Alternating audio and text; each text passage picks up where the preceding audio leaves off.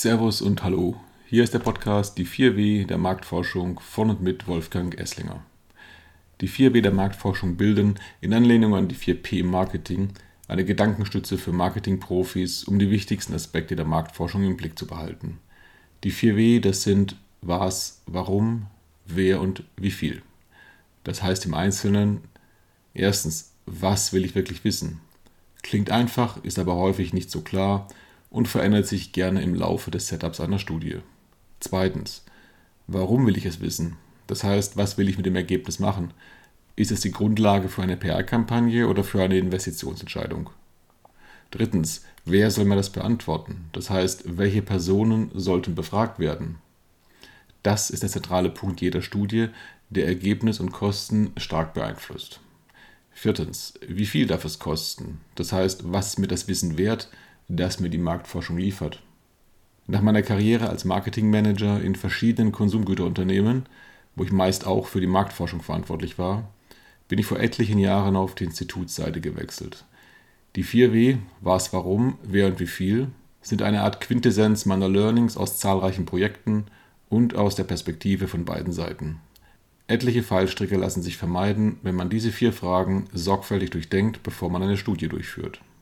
Einige Tipps dazu und zu weiteren für Marketing verantwortliche relevanten Aspekten der Marktforschung möchte ich in diesem Podcast weitergeben, damit Sie als Hörer oder Hörerin die Marktforschung besser für Ihre Arbeit nutzen können und damit letztlich erfolgreich in Ihrem Job sind. Sollten Sie zu einzelnen Themen Fragen oder Anmerkungen haben, freue ich mich über eine Kontaktaufnahme, ebenso über Vorschläge, was bestimmte Fragestellungen angeht. So, und nun zur heutigen Marketingfrage an die Marktforschung.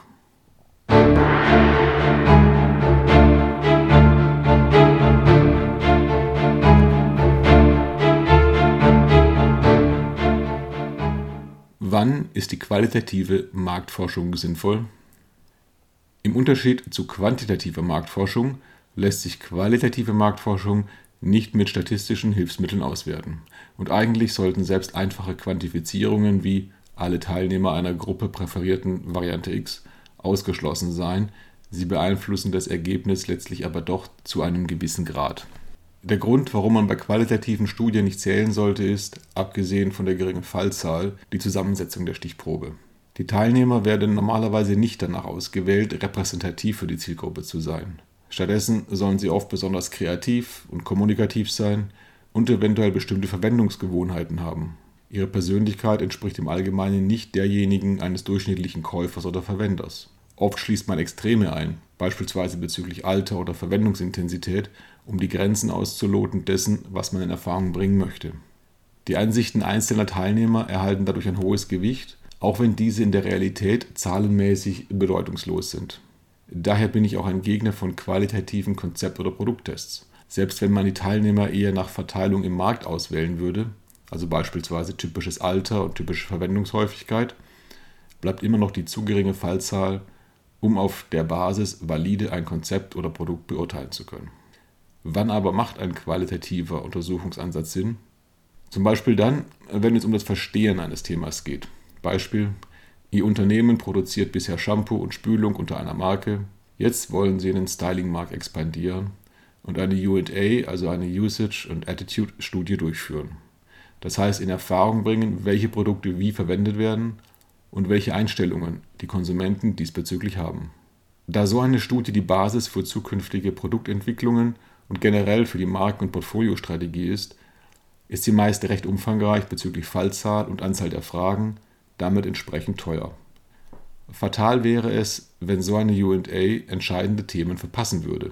Daher kann es sinnvoll sein, eine qualitative Studie vorzuschalten, um zu verstehen, wie Konsumenten über das Thema sprechen welche Bezeichnungen sie verwenden, welche Probleme und Bedürfnisse existieren. Auch wichtig, wie grenzen die Konsumenten den Markt ab? Was gehört für sie zum Thema Styling? Welche Relevanz hat der Friseurbesuch? Im Idealfall findet man Konsumentenbedürfnisse, aus denen sich Insights für die Entwicklung neuer Produkte ableiten lassen. Die qualitative Stufe kann sehr unterschiedlich aussehen. Tiefeninterviews erforschen die persönliche Erfahrung und Ansicht, Gruppendiskussionen bringen in kurzer Zeit oft eine große Bandbreite an Erkenntnissen, da sich die Teilnehmer idealerweise gegenseitig inspirieren. Es kann auch sinnvoll sein, einzelne Konsumenten beim Einkaufen zu begleiten, um zu verstehen, wie sie vorgehen. Oder sie daheim zu besuchen, um zu erleben, wie sie mit dem Produkt in ihrer vertrauten Umgebung umgehen. Mit den Erkenntnissen dieser qualitativen Studie lassen sich dann die Themen und Fragen für die UA in einer konsumentengerechten Sprache entwickeln, was die Chance auf vernünftige Ergebnisse deutlich erhöht, da Missverständnisse reduziert werden. Gelegentlich geht man den umgekehrten Weg. Zuerst die quantitative Studie, dann folgt eine qualitative Vertiefung. So kann sich aus einer Brand-Tracking-Studie ergeben, dass eine bestimmte Subgruppe eine von der restlichen Stichprobe stark abweichende Meinung hat, beispielsweise zum Geschmack einer Biermarke. Um die Gründe dafür zu finden, kann man mit Personen aus dieser Subgruppe in die Tiefe gehen. Ein bedeutender Einsatzbereich qualitativer Forschung ist Idea Generation, also die Entwicklung bzw. Weiterentwicklung von Ideen. Hier ist Kreativität gefragt. Man versucht, möglichst kreative und engagierte Teilnehmer zu finden und setzt verschiedene Methoden ein, um das kreative Verhalten zu fördern. Ziel ist es, die emotionale Ebene anzusprechen und eher blockierende rationale Denkweisen in dieser Phase auszuschalten. In letzter Zeit, beschleunigt durch die Pandemie, hat sich auch die qualitative Online-Forschung etabliert und weiterentwickelt. Ihr großer Vorteil ist die räumliche Reichweite und je nach Methode auch die zeitliche Unabhängigkeit. Günstiger als offline wird es allerdings in der Regel nicht, da die großen Kostentreiber einer qualitativen Studie bestehen bleiben. Auch für qualitative Studien gilt, dass man sich zuerst über die 4 W klar werden sollte. Was will ich wissen? Warum will ich es wissen? Wer soll es mir sagen und was darf es kosten? Wer diese Fragen vorab für sich beantwortet, kann dann gut entscheiden, ob ein qualitativer Ansatz geeigneter ist als ein quantitativer und kann auch leichter zwischen verschiedenen qualitativen Optionen abwägen.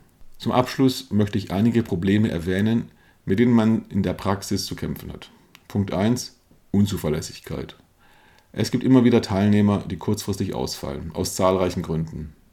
Ein gutes Institut plant immer mit Ersatz und kontaktiert alle Teilnehmer kurz vor dem Termin noch einmal. Aber trotzdem hat alles seine Grenzen hinsichtlich Zeit und Kosten.